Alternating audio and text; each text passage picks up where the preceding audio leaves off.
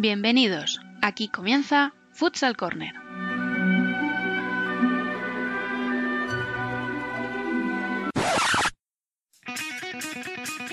Una manera diferente de entender el fútbol sala.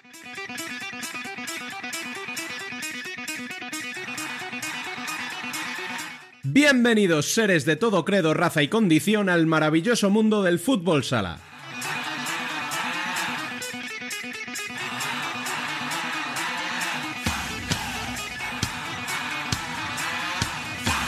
Llegamos hoy al cuarto programa de la primera temporada y os recordamos que como de costumbre podéis leernos en futsalcorner.es y seguirnos en Facebook, Twitter e Instagram como Futsal Corner Web.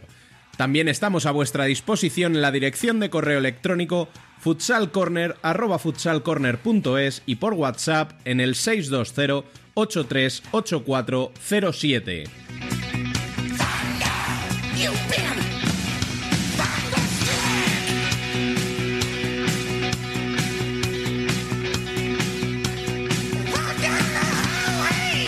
Hoy hablaremos de la segunda división con un protagonista de un equipo puntero. Analizaremos lo que ha dado de sí esta segunda jornada en la que hubo más sorpresas que buen juego, y viajaremos por Europa para conocer algunas de esas ligas mal llamadas menores. En Futsal Vintage recordaremos aquel histórico Playas de Castellón que se convirtió en uno de los mejores equipos del mundo, y como siempre, finalizaremos con la columna, hoy a cargo de Alba Herrero.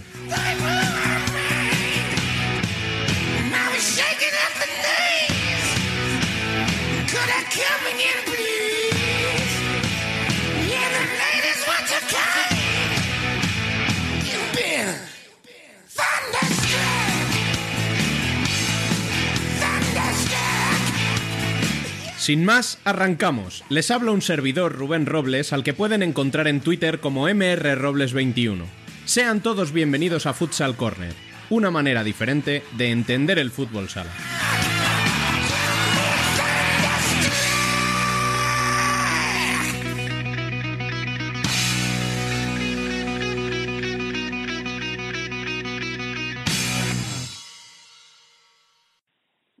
Soy Emilio Buendía, jugador del Real Betis y os invito a escuchar mi entrevista en Futsal Corner. Un saludo a todos. Solo quedará sin probar un sentido. El del ridículo por sentirnos libres y vivos.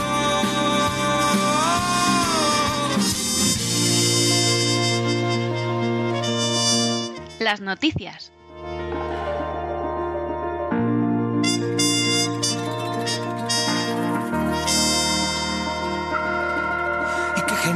Qué astuto. En primera división, el Barça sigue líder tras golear a Fútbol Emotion Zaragoza. Vencieron por la mínima el Pozo Murcia y Movistar Inter a Jaén y Palma respectivamente. Por su parte, Peñíscola sufrió y remontó en casa ante Oparrulo, mientras que Córdoba dio la sorpresa derrotando a Levante en Paterna. Primera victoria para Xota y empate en los encuentros entre Valdepeñas y Rivera y entre Industrias y Cartagena.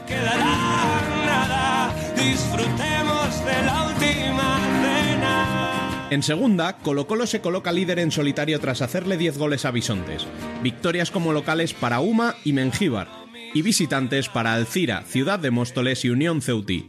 Empataron Noya y Betis. Poder estudiarte con detalle. Y en la Liga Foro 16 Feminismo, nueva goleada de Futsi por 7-2 a UCAM, que las mantiene en el liderato por delante de las otras dos invictas, Burela y Ourense, que vencieron a Móstoles y Universidad de Alicante.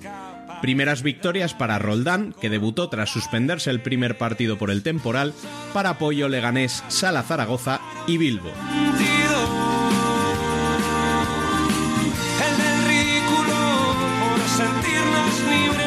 Y sin más, vamos sacando el molinillo para preparar el café. ¿Con quién has quedado hoy, Dani?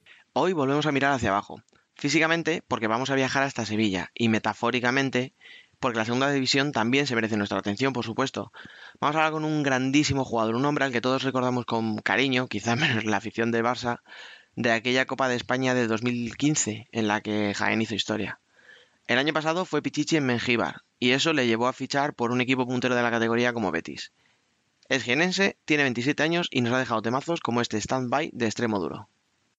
Y antes de hacer la maleta y en tiendenes.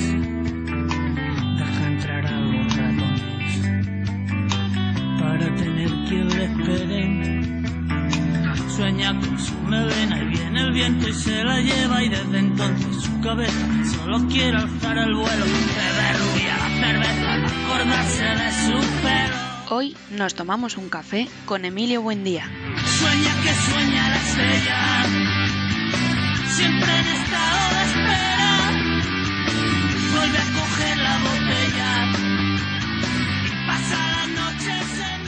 Buenas tardes, Emilio. Buenas tardes. Bueno, eh, a ver, eh, como comentaba, has pasado por muchos. Quizá tu, tu momento cumbre fue la conquista de la Copa de España. ¿Qué queda de aquel Emilio Buendía hoy día? Bueno, yo creo que mm, sí que es cierto que he aprendido muchísimo más desde entonces. Y creo que era bastante más joven, pero aún queda mucho. Quedan, creo que quedan todavía los, los goles, queda el, el entusiasmo y la alegría con la que seguía jugando y sigo jugando ahora. Mm. Eh, bueno, y el año pasado, vamos a acercarnos un poquito, acabaste la temporada como Pichichi en segunda, ¿hubo muchas ofertas para volver a primera? ¿No las hubo? ¿Por qué elegiste Betis? Bueno, sí que sí que hubo ofertas y hubo algunas proposiciones, pero creo que que cuando te llama a la puerta Betis, pues no tienes no tienes tampoco mucho mucho que pensar. Creo que es un proyecto muy muy ambicioso y, bueno, creo que quería quería estar cerca también de casa y, y era una oportunidad muy muy buena y creo que creo que un club como el Real Betis pues cuando te llama tienes que tienes que decir que sí. Mm. Y desde fuera, tú como aficionado al fútbol sala, ¿qué crees que le faltó al Betis precisamente para ascender? Tú lo has dicho, un equipo muy potente, con una ambición clara que era subir a primera. Había ganado el primer partido de los playoffs fuera de casa. ¿Qué le pudo o qué viste tú desde fuera? ¿Qué le faltó para ese ascenso? Bueno, sin, sin quitarle mérito a, Córdoba, que hizo una, un playoff eh, perfecto, creo que a lo mejor puede ser que la confianza en, en ganar el primer partido allí en Córdoba y tener dos partidos aquí en casa.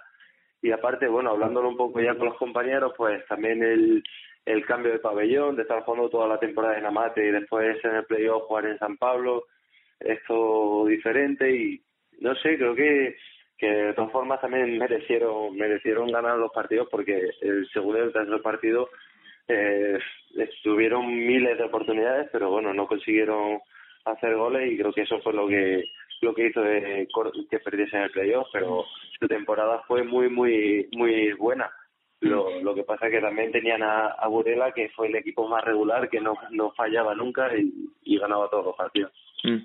Te lo he dicho que a lo mejor faltó un poquito de gol, eh, pues nada mejor que fichar a Pichichi de segunda, ¿no? bueno, en eso, en eso estamos ahora. Yo creo que, que vengo también a esa faceta a aportar goles y a intentar sumar. Yo estoy estoy disponible y, a ver si conseguimos pues, conseguir el ascenso, que es lo que lo que quiere todo el Betis. Mm. A ver, es verdad que esto es muy largo, acaba de empezar, eh, podéis ascender directamente, puede ser que os toque luchar unos playoffs, pero ¿os cabe en la cabeza algo que no sea estar el año que viene en primera? Mm, según lo que hablamos nosotros dentro del vestuario, obviamente no. Mm. tenemos, quizás yo me arriesgo a decir que tenemos la mejor plantilla de segunda y, y tenemos que demostrarlo. Mm, todos todos queremos ganar partidos, todos queremos ascender, pero creo que con, con el proyecto tan ambicioso que ha hecho Betis, pues nosotros no nos planteamos otra cosa que no sea jugar la temporada que viene en primera y, bueno, por ahora estamos haciendo las cosas bien. Mm. Y de, a ver, llevamos en lo que decía hace un momento, solo dos jornadas, vosotros incluso solo una. De lo que has visto hasta ahora, ¿quién crees que va a ser el máximo rival o por cómo se ha reforzado o por cómo lo has visto estos primeros partidos? Bueno, creo que ayer ayer jugamos contra o el sábado jugamos contra Noya y, y creo que va a ser un, un rival directo, creo que va a ser un rival de playoff.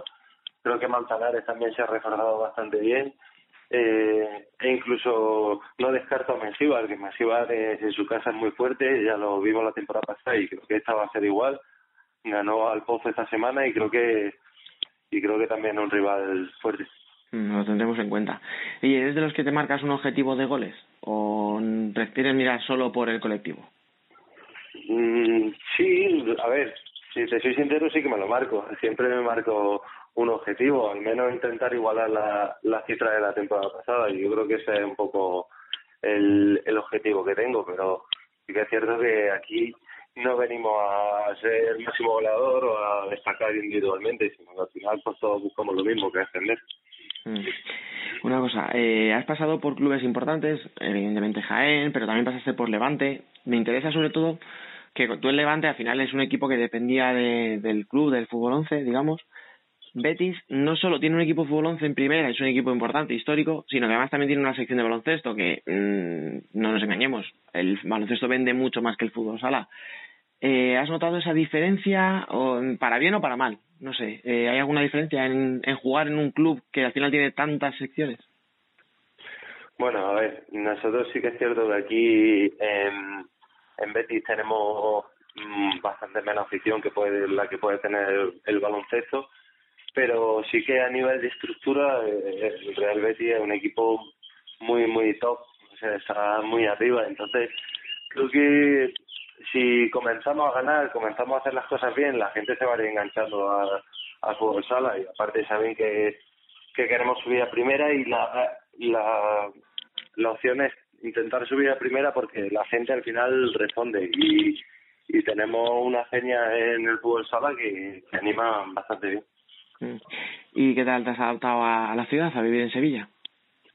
Ah, muy bien, muy bien. Eso sí que no sí que no hay problema. Ya es una ciudad que, que conocía y, y está muy cerca de casa y aparte eh, el, la, el- lo que es el pabellón está muy cerca de, de casa y aquí se vive muy bien.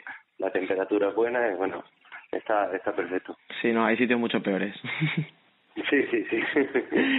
Oye, una cosa, eh, en el partido de, de Inter contra Palma se les preguntó a los entrenadores por el tema de las normas nuevas, las normas antiguas, que si ahora hay menos goles, bueno, ya sabes, el debate este que viene habiendo de las últimas, de las últimas fechas. ¿Tú personalmente eres más de mm, que el portero se quede dentro del área, que el bot, balón bote en campo propio, etcétera, o a ti te gusta cómo está el fútbol sala hoy día? Bueno, también yo opinaría según el, el portero que tuviese. Nosotros tenemos ahora a Fidao que juega con los pies, que, que da gusto verlo, y yo prefiero que, que se pueda jugar con portero, que el portero pueda salir del área. Y, y bueno, y el tema de sacar con la mano, pues me es un poco indiferente. Creo que tenemos mucha calidad y estamos y se hacen también muchos goles de calidad con el pie. Así que no tengo problema. Pero yo estoy de acuerdo en que el portero salga. Sí, mira. Al final es que, no sé si tú lo ves igual, pero sí que parece que hay como una sensación de aquel que ha vivido las normas antiguas y las nuevas quizá prefiere lo de antes, pero todo aquel que se ha criado, digamos, con la normativa nueva prefiere quedarse como está. No sé si te parece así o, o cómo lo Sí, ves. a ver, yo, yo solo he vivido la, la normativa nueva y, y así es como es lo que he tenido siempre. Sí que es cierto que a lo mejor si se probase, si, si hubiese alguien de arriba que decidiese que fuese de otra forma, pues seguro que también disfrutaríamos mucho. Y creo que que antes también es cierto que ahora el fútbol sala se ha vuelto mucho más físico y ahora pues con, con correr te vale para estar ahí arriba. Y al final pues la, la calidad que o el espectáculo que da el fútbol sala quizás sí que haya podido bajar un poco pero bueno eh, es la opinión de cada uno ya, bueno, vamos acabando. Eh, comentabas antes que tenéis una afición fiel, pero a lo mejor un poquito escasa comparando con otras secciones. ¿Qué mensaje le dejarías a esa afición que sí que es realmente fiel al Betis Futsal? Bueno, lo primero que gracias siempre por, por estar ahí, que vienen todas las semanas, que nos apoyan, que mm, vayamos a la ciudad que vayamos, siempre hay alguien vestido de Betty y, y que sigan viniendo y los que no y los que no han venido hasta ahora pues que, que se apunten porque seguro que, que si ven más de un partido les gustaría más que, que otro deporte que tiene césped. sí, eso seguro. ¿Qué vamos a decir nosotros, verdad? Claro. bueno, pues nada, eh, muchísimas gracias y mucha suerte para la temporada. Muchas gracias a ti, Dani. Ah.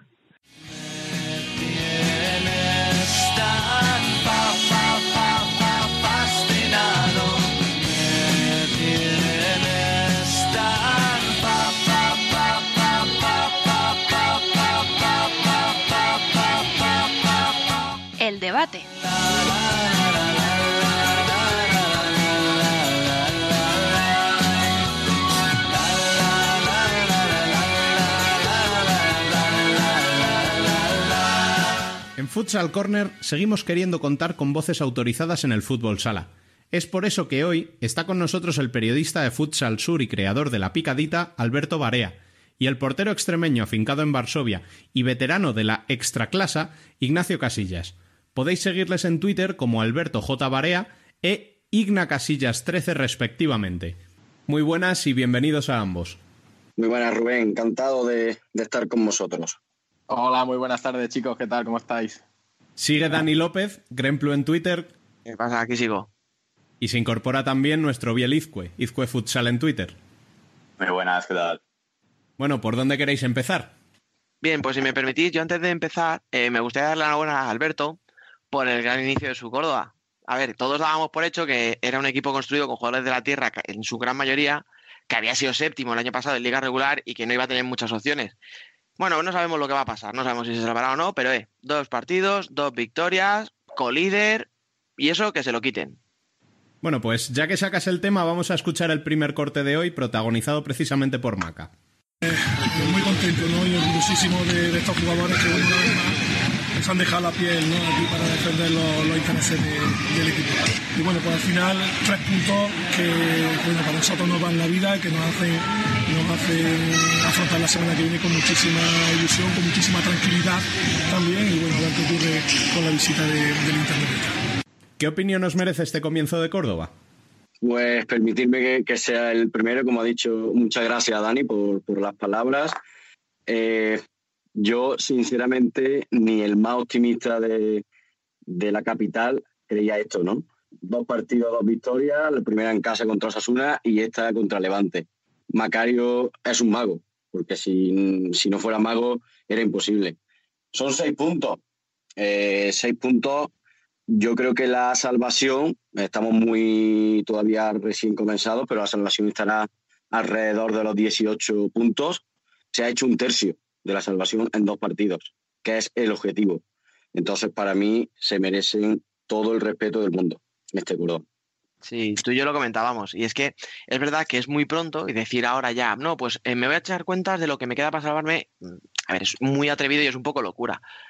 Pero es que es verdad. O sea, al final estamos hablando de que tienes que sumar, pues, lo que tú dices, 18, 20 puntos. Al final dependerá un poco de lo que, cómo vaya la temporada. Pero es que ya tienes esos 6 puntos de margen. Es que ahora te viene Inter y como dice Maca, pues lo vas a afrontar con la tranquilidad de viene un tío, o sea, un equipo tan grande como Inter, pues bueno, si me gana, que es lo normal, no hay ningún drama porque ya tengo seis puntos. Y es que eso es fundamental para, para empezar la temporada. Claro, claro. Evidentemente, yo creo que a Maca cada punto eh, le da la vida. A Maca y a los jugadores, porque pensar que estos jugadores, la mayoría, eh, han jugado toda su vida en segunda B, tercera, hasta, hasta en provincial. Entonces, eh, estar ahí para ellos es, es un logro, ¿no? Entonces, yo creo que el único objetivo que tiene en mente, partido tras partido, es salvación. Ya después, además, no le puedo despedir más a día de hoy. Bien, Ignacio, ¿tenéis algo que decir sobre esto? No, la verdad que yo estoy muy de acuerdo con vosotros, ¿no? Al final es muy importante empezar una temporada de, esa manera, ¿no? Sobre todo porque ganas en casa, das la alegría a la afición, enganchas a la afición para el resto de la temporada, cosa que sabemos que los equipos que luchan por la zona de abajo, pues es importantísimo, ¿no? Sentir el calor de su afición. Y en segundo lugar, porque bueno, pues llegas al segundo partido de la temporada, el primero fuera y coges y ganas a todo un levante, ¿no? Y eso ya te rompe una barrera psicológica muy grande que tienen casi todos los equipos recién ascendidos, que es la de no puntuar fuera de casa, ¿no? Hemos visto a lo largo de, las últimas temporadas que los equipos recién ascendidos, sobre todo, les cuesta ganar fuera de casa, ¿no? Les cuesta mucho los desplazamientos. Y llega Córdoba, primer partido de la temporada y pum, te ganan en Valencia, ¿no? Entonces creo que eso es muy importante. Creo que creo que para los jugadores de Córdoba esto va a ser una moral, una inyección de moral grandísima para afrontar todo lo que les venga a partir de ahora, ¿no? Y aparte es eso, o sea, no solo son los seis puntos de seis puntos que han conseguido, o sea, sino el cómo. O sea, vas al Cabañal, que es una de las pistas más complicadas. O sea, el año pasado solo ganaron los Osasuna, el Pozo, Barça, Genio, Parrulo allí. ¿Y cómo ganan?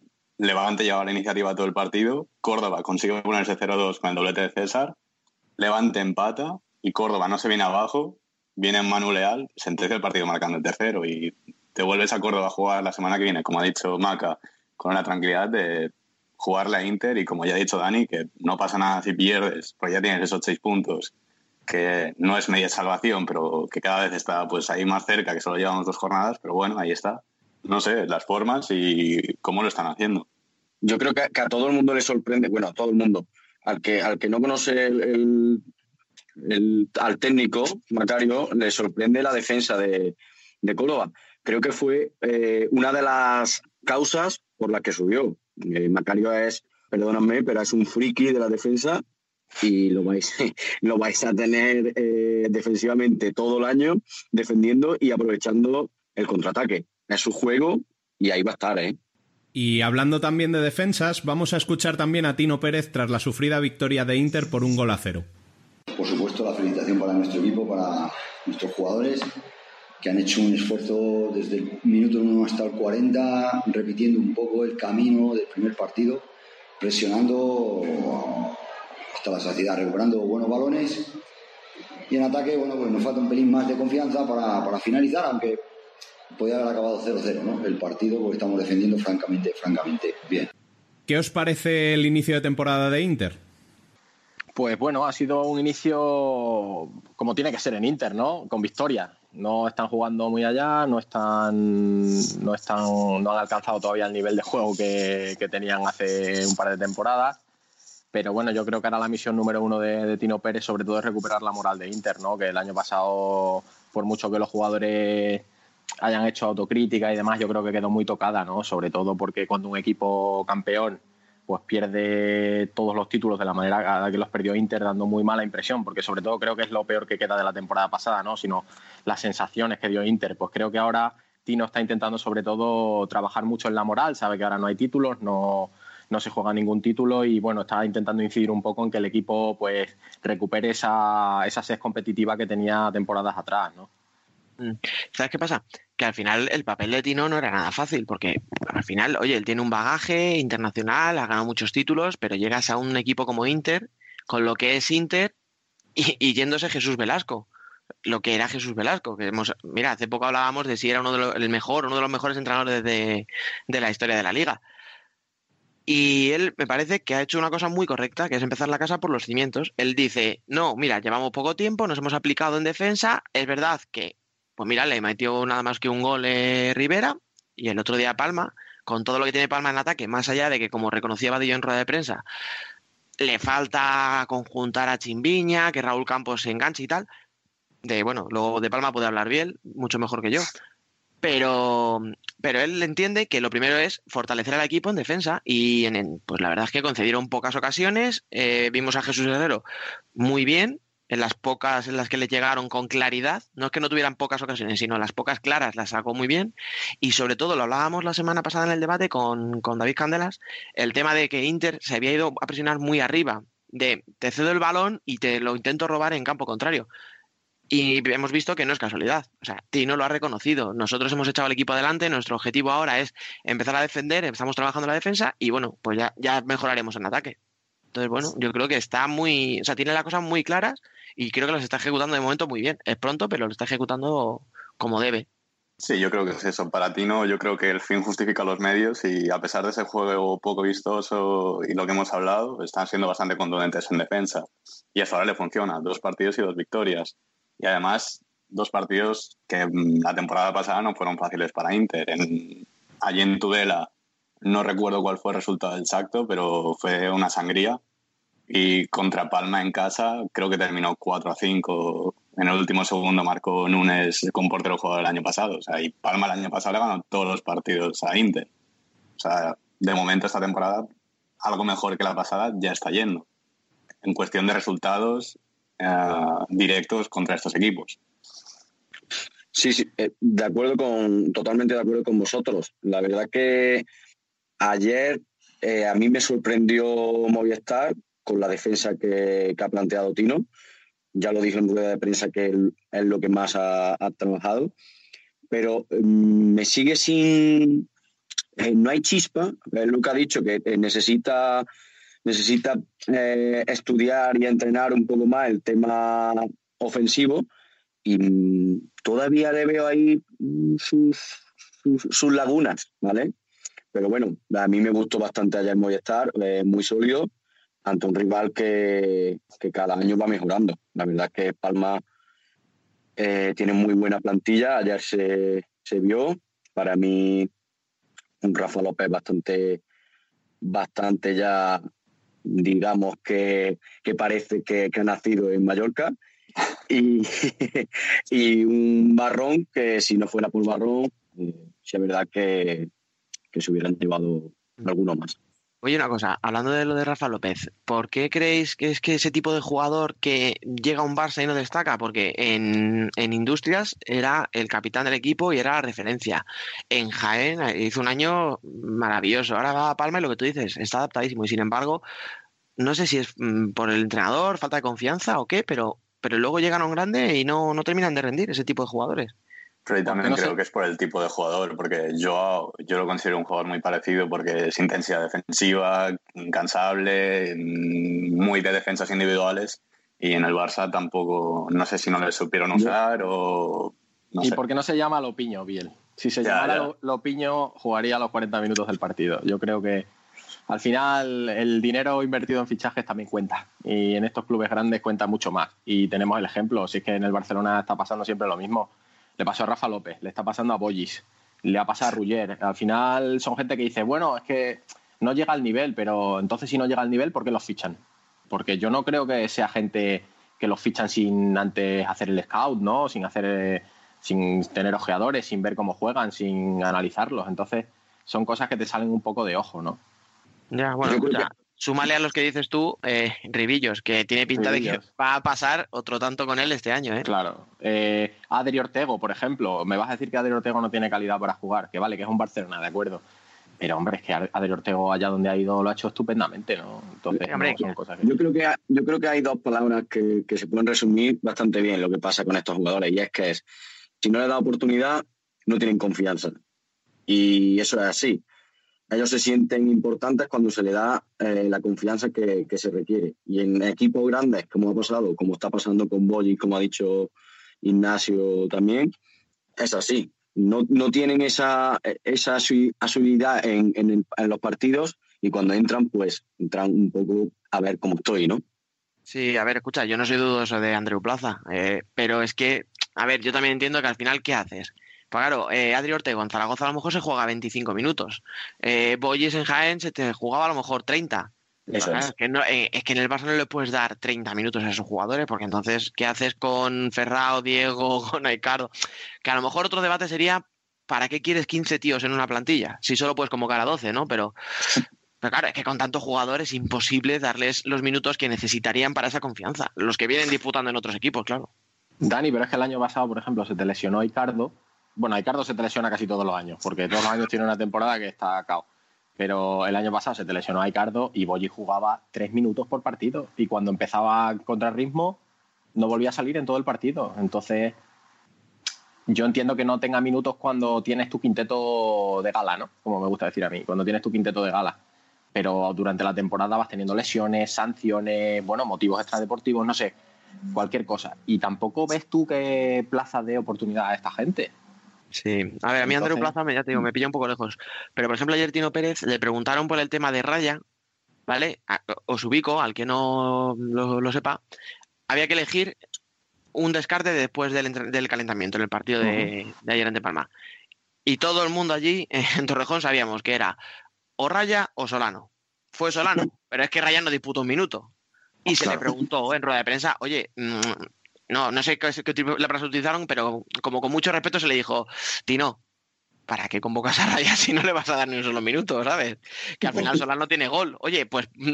Y, y claro, eso que a lo mejor si no se le pregunta queda como, "Pf, pues mira lo que ha hecho este tío, no tiene sentido. Tino, pues muy sencillamente, en 10 segundos explicó. Ortiz no ha entrenado ni lunes ni martes, empezó a entrenar el miércoles, no estaba ni mucho menos al 100%.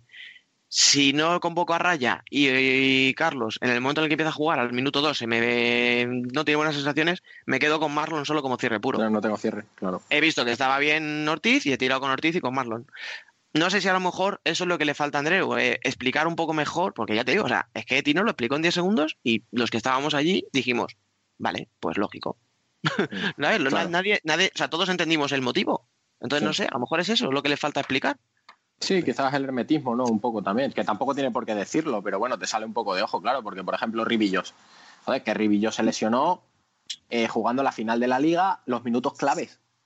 O sea, no me puedes decir que es que es un chico que viene, que no se ha adaptado. Es que Rivillos era una estrella del Barcelona y ahora no está ni convocado. Entonces, mm, antes podías decir, bueno, sale de la lesión, tal, pero es que ha hecho la pretemporada con el equipo. Es que ha jugado minutos en la pretemporada con el equipo y ahora de repente no está convocado. Entonces, bueno, es una, es una discusión para, para ir largo y tendido con ella. En eso, por ejemplo, en, la Supercopa se le preguntaron, a, si no recuerdo mal, le preguntaron a Andreu por el tema Boli que lo dejó descartado y dijo que no lo convocaba porque el Pozo no tenía un, un pivo de referencia arriba. Eso se cae cuando pasan los partidos y no le da bola. Claro, Lo, lo mismo con Rivillos, porque cuando se lesiona Esquerdiña, no sé dónde leí las declaraciones, pero dijo que confiaba en Rivillos para adoptar un poco ese rol. Y es en plan, ¿dónde está Rivillos estos partidos? Claro. Bueno, mal, a ver, escucha, y dicho esto, Esquerdiña y Rivillo se parecen como un No, no, no, caballo, o sea, pero bueno, vale. o sea, ah, bueno, que son zurdos, vale, guay. Por eso lo Sí, pero por lo de ser zurdos. Pero tienes Claro. jugadores de referencia, ¿no? También tiene, tienes un cambio que es un cambio útil, es un cambio hábil en- dentro de- del, del sistema de, de cambios, ¿no? De, de refresco. Es un tío de refresco, es un tío que sabes que te va a salir y es de- eh, tiene otras características esquerdiña, pero te puede, te puede dar unas Sí. otras cosas en el partido, ¿no? No sé, entonces son, son cosas raras. Bueno, pues hasta aquí el debate de hoy, que nos hemos quedado sin tiempo. Muchas gracias Ignacio y Alberto y esperamos que hayáis pasado un buen rato y os hayan quedado ganas de volver otro día. Muchísimas gracias a vosotros, chicos. Ha sido, ha sido todo un placer. Así es que cuando queráis, ya sabéis, aquí, me- aquí me tenéis. Muchísimas gracias, Rubén, Dani, Biel, y seguir así, que el trabajo que hacéis es fantástico. Un saludo. Bueno, y Dani Biel, en un ratito seguimos hablando. Aquí estamos. Muy bien, hasta ahora. Nosotros seguimos.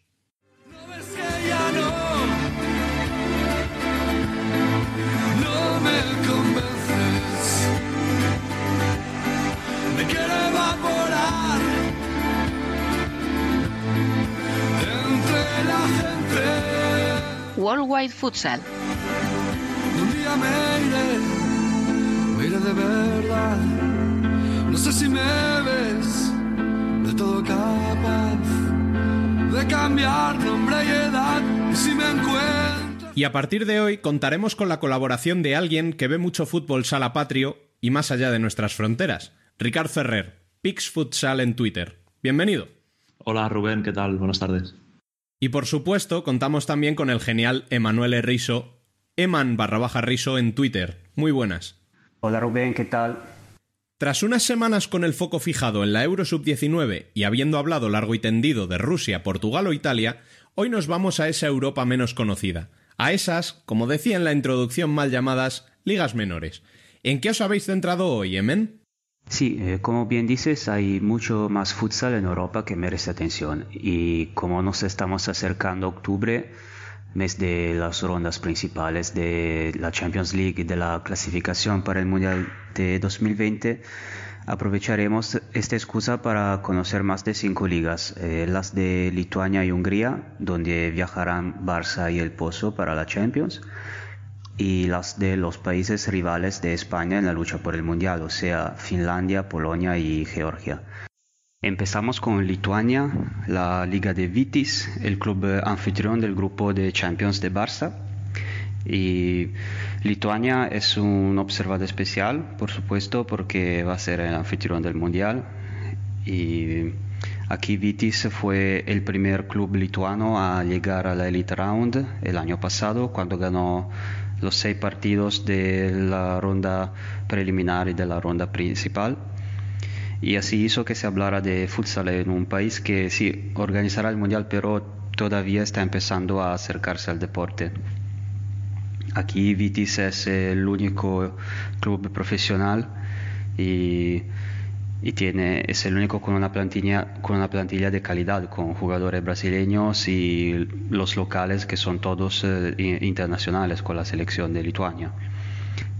En el resto de la liga la mayoría de los jugadores eh, juegan también al fútbol y de hecho la, eh, la liga de fútbol tiene un papel desgraciadamente importante. Eh, La liga de fútbol empieza en marzo y termina a octubre y uno de los problemas mayores de organización este año fue hacer que la liga de futsal, que empieza en noviembre, termine antes del arranque de la liga de fútbol.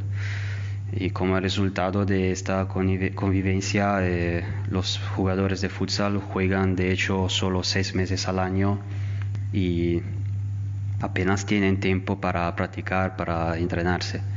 Eh, en cuanto al formato, tenemos este año 10 equipos y habrá una liga regular con 10 equipos y al final un, unos, un playoff de, de 4 equipos. Pasamos ahora al otro anfitrión de Champions, Beretti o Ifalu y la Liga de Hungría. Ricard, ¿qué puedes decirnos? Bueno, en Hungría ya ha empezado la liga y tenemos presencia y herencia española. De hecho, ya viene de lejos. Allí han entrenado Sito Rivera, Araujo, Jordi Illa, David Madrid, Marcos Angulo, Javi Rodríguez. Han sido los primeros entrenadores en llegar y han ganado títulos allí. Y actualmente el almeriense Sergio Muyor llegó en la temporada 17-18, se hizo cargo del Berek Yufalu y la temporada siguiente ya ganó la Liga y la Copa. La liga en Hungría se compone de 10 equipos, pero el formato, ha, cambiado un poco este año. Los, los cinco primeros clasificados lucharán por el título en una segunda fase, en formato de liguilla también. Y los dos primeros de esta segunda fase se jugarán el título en una final a cinco partidos. En cambio, los cinco últimos clasificados de la primera fase pues lucharán por no descender. Los favoritos este año, pues yo creo que será de nuevo el, el Beret el equipo de Sergio Muyor, con la clara intención de revalidar el título y también de hacer un buen papel en la Champions. Pero además del equipo del almeriense, hay otros equipos que también estarán ahí atentos y, que muestran siempre un buen juego, ¿no? Como es el Aladas, un equipo que ha conformado una plantilla muy interesante bajo la batuta del entrenador Juanra, que me recordaréis por su por su papel en la Liga Nacional de Fútbol Sala, con por ejemplo Inter Movistar, ¿no? entre otros equipos. Además, este, este, equipo cuenta con la estrella de la selección húngara, que es Zoltán Droz, que muchos conoceréis por los vídeos que corren por las redes sociales, y otros grandes jugadores como, como Adam Bas, que también es internacional con la selección, el serbio Simic, o el español Luis García, que se formó en la base del, del Fútbol Club Barcelona y que ha jugado en la Liga Nacional de Fútbol Sala de la mano de Antequera. Aladas querrá buscar su primer título en la historia, pero hay otros equipos que también lo están haciendo bien y que han fichado bien.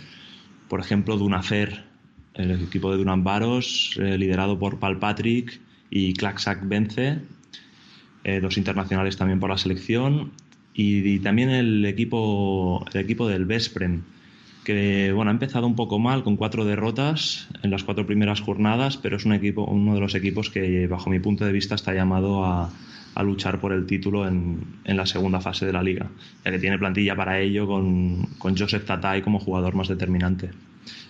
Todos estos equipos son profesionales y tienen cierto nivel, aunque bajo mi punto de vista están un poco por debajo del Beret Yufalu, ¿no? del, del, campeón, del equipo que dirige Sergio Muyor, que ya es líder además con tres victorias y un empate y es que la plantilla que ha juntado este año es de mucho nivel, con tres brasileños, con Rafinha, Diez y Sid, con dos internacionales por Hungría, bueno, más de dos, y bueno, también con jóvenes perlas que van a despuntar yo creo que a partir de este año como, como Kartik, con solo 19 años, que dará que hablar, un pivot zurdo, y además con Zoltán Takacs, un ala pivot diestro de 22 años que ya ha debutado con la selección absoluta en, los amistosos contra la selección española. Perfecto análisis, Ricard. Y ahora pasamos a las ligas de esos países que enfrentarán a España en la ronda principal. Recordamos que hoy nos enfocamos en las ligas nacionales, pero por supuesto dedicaremos también espacio a las selecciones antes de que empiece el torneo del main round de la Copa del Mundo. De Finlandia ya conocemos la selección con estos cuatro amistosos en los últimos dos años y sobre todo con la, la, la, victoria de Finlandia en Tampere contra España el pasado abril por 1-0. La liga empezará esta semana con el primer partido el 28 de septiembre. Los vigentes campeones de Campux Dinamo, también conocidos como Cadi, enfrentará a Riemi Y este partido tiene un, elemento interesante porque se jugará por primera vez en una arena de hockey sobre hielo eh, porque se espera un, buen público. La liga en total eh, tendrá dos equipos con playoff de 8 hay que decir que también influye la liga de fútbol, porque hay algunos equipos que todavía no tienen la, plantilla completa porque esperan que termine la, liga de fútbol eh, a finales de octubre. Y eso todavía es una señal de que el desarrollo todavía tiene que completarse. Pero el futsal ahora está creciendo, eh, tiene, ah, hay mucho interés para el deporte, empiezan a verse jugadores finlandeses afuera como Jukka Kitola en Mantova, eh, en, Italia, y Jani Corpela en Polonia, en Bieskobala. En cuanto a los eh, equipos locales a seguir, claramente Cadi, ganador de los últimos dos años, y además tenemos a Leiona, Golden Futsal Team, que es el, equipo de Panu Autio, el capitán de la selección, y además Sievi e Ilves. Ahora podemos pasar a Georgia, Ricard, otra, otro rival de España. Bien, Georgia, la Liga de Georgia es relativamente nueva y bastante desconocida. Y la verdad es que ha cambiado mucho en los últimos dos años, que es desde que yo la voy siguiendo. ¿no? Ha pasado de ser una liga disputada exclusivamente en la capital, en Tbilisi, y donde se veían grandes goleadas, equipos prácticamente sin defender, Actualmente es una liga que ya se juega en tres ciudades, en Tbilisi, en la capital, en Batumi y en Shokumi, y donde se ha igualado bastante el nivel de los equipos. De hecho, ha aumentado bastante el nivel. Sí que es verdad que en esta liga apenas hay jugadores extranjeros y bueno, el formato es que los cuatro primeros equipos de la fase regular eh, se disputan el título en unos playoffs al mejor de cinco partidos.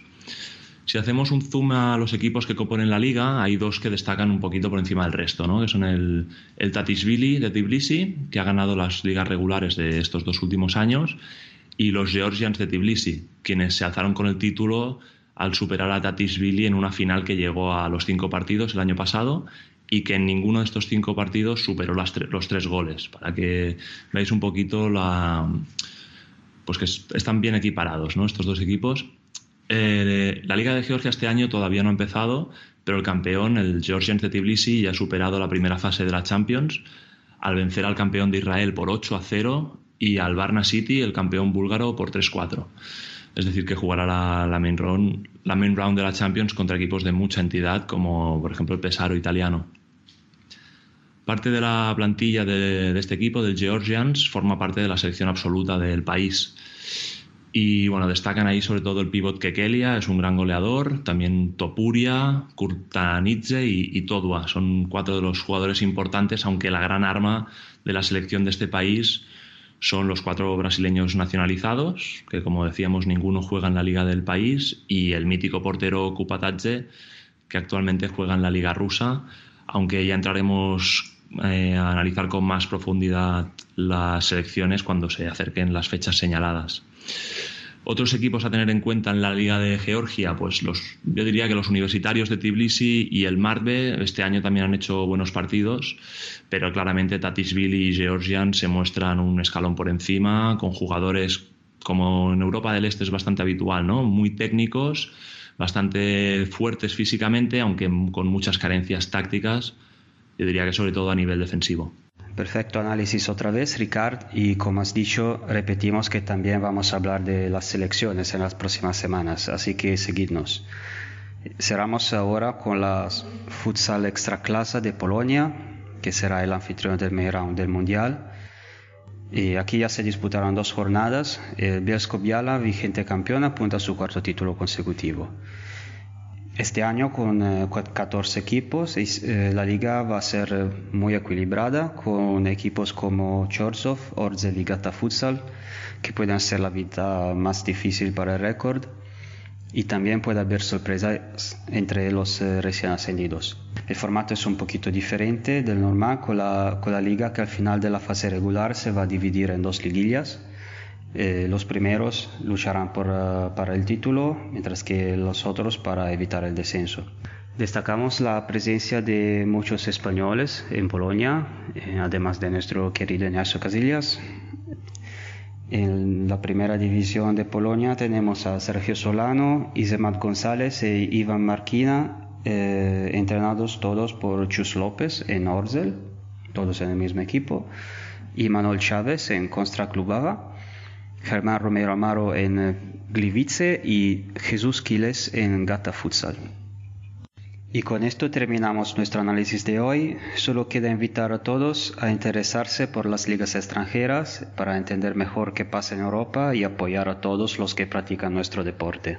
Muchas gracias, chicos. Bueno, muchas gracias a vosotros y ya sabéis, podéis contar conmigo para cualquier tipo de análisis de, de ligas de fútbol europeo y de cualquier parte del mundo. Un saludo. Gracias a ti, Rubén. Hasta pronto. Y nosotros continuamos.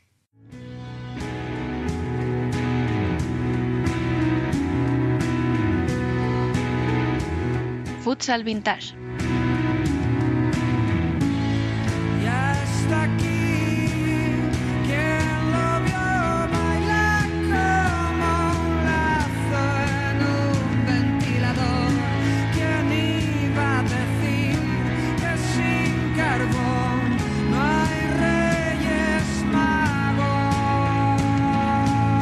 Hoy queríamos echar la vista atrás hacia un club histórico, uno de los mejores que hubo durante mucho tiempo en nuestro país. Piel, ¿nos recuerdas sus inicios?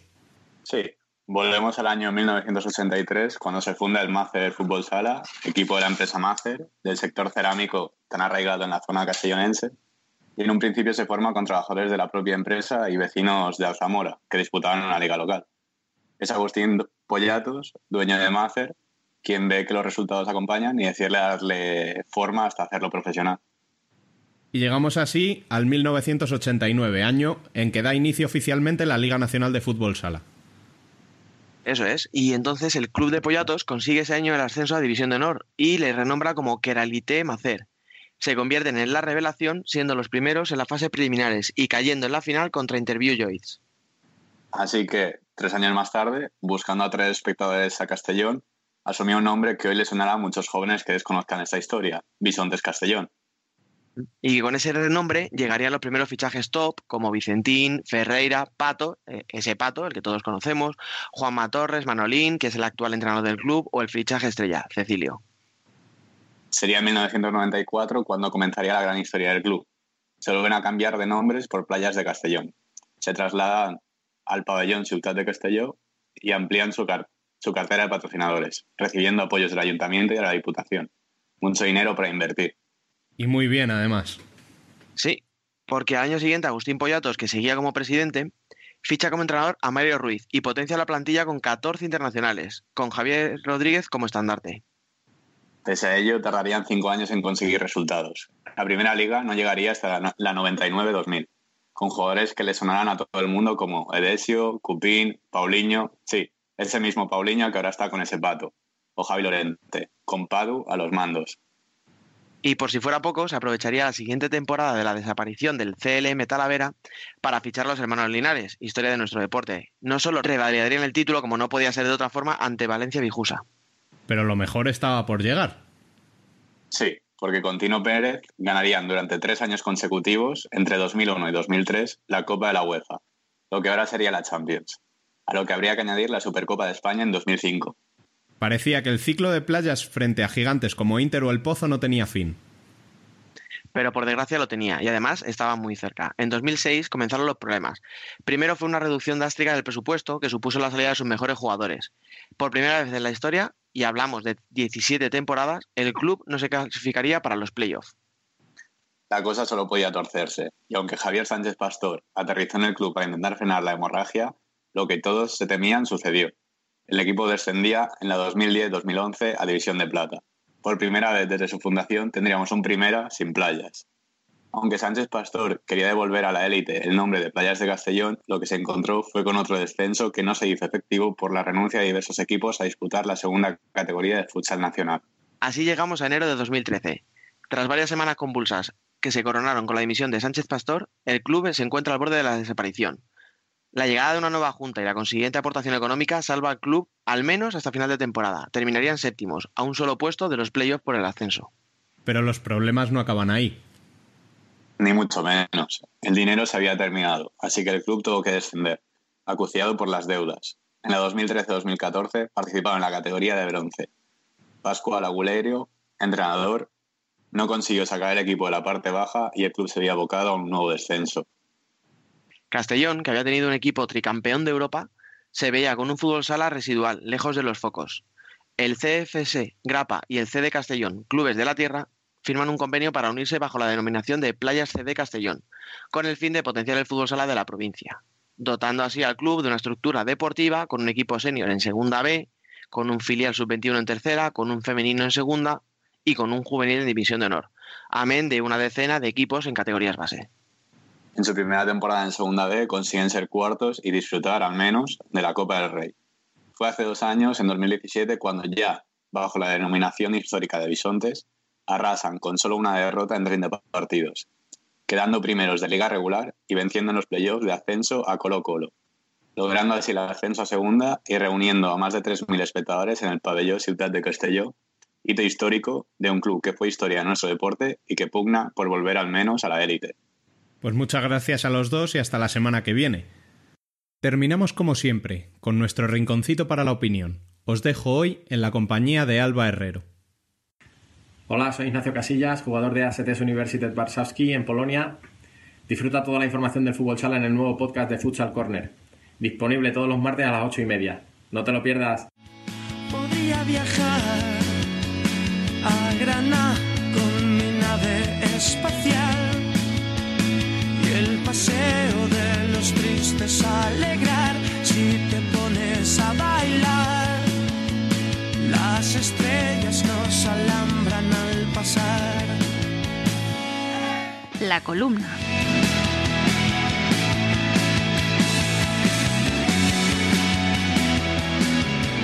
El 14 de septiembre arrancó la máxima categoría del fútbol sala femenino, con importantes cambios tanto en primera como en segunda división. Entre ellos se encuentra la lucha por el título, que se decidirá al finalizar la liga regular en un playoff entre los cuatro primeros clasificados. Además, por la parte baja de la tabla habrá un equipo más en descenso, pasando de 3 a 4. Con respecto a segunda división, el modelo de ascenso variará, ya que se va a introducir un nuevo playoff entre los tres primeros clasificados de cada uno de los cuatro grupos. Otra de las novedades importantes está en la Copa de Su Majestad la Reina, pasando de 8 equipos de primera división a participar los 16 equipos de primera más otros 16 equipos de segunda división entre los cuatro grupos. Se realizarán eliminatorias hasta llegar a una Final Four, que se celebrará en las mismas fechas y en el mismo lugar que la Copa del Rey masculina. Todos estos cambios están enfocados a una mejora de la competición, pero, en mi opinión, han de venir acompañados con una mayor visibilidad, empezando con un aumento de partidos televisados, ya sea por televisión local o por streaming, junto con un mayor apoyo de las instituciones, lo que va a impulsar una movilización de inversores privados. De no ser así, puede que este modelo de competición cree un abismo insalvable entre los equipos de mayor y menor presupuesto, viéndose reflejado en la tabla cada año que pasa. Por todo ello, esperemos que futsal femenino siga creciendo y que cada vez más gente se involucre en ello. Y esto es lo que ha dado de sí el cuarto programa de Futsal Corner. Todas las competiciones están ya en marcha y se viene un año emocionante. Recordad que para estar al día de todo lo que sucede en el fútbol sala, podéis leernos en nuestra web futsalcorner.es y en Twitter, Facebook e Instagram como Futsal Corner Web. Asimismo, cualquier sugerencia podéis dejarla en nuestro correo electrónico futsalcorner@futsalcorner.es o a través del WhatsApp al número 620 838407. Volvemos el martes que viene. Hasta entonces, sed felices.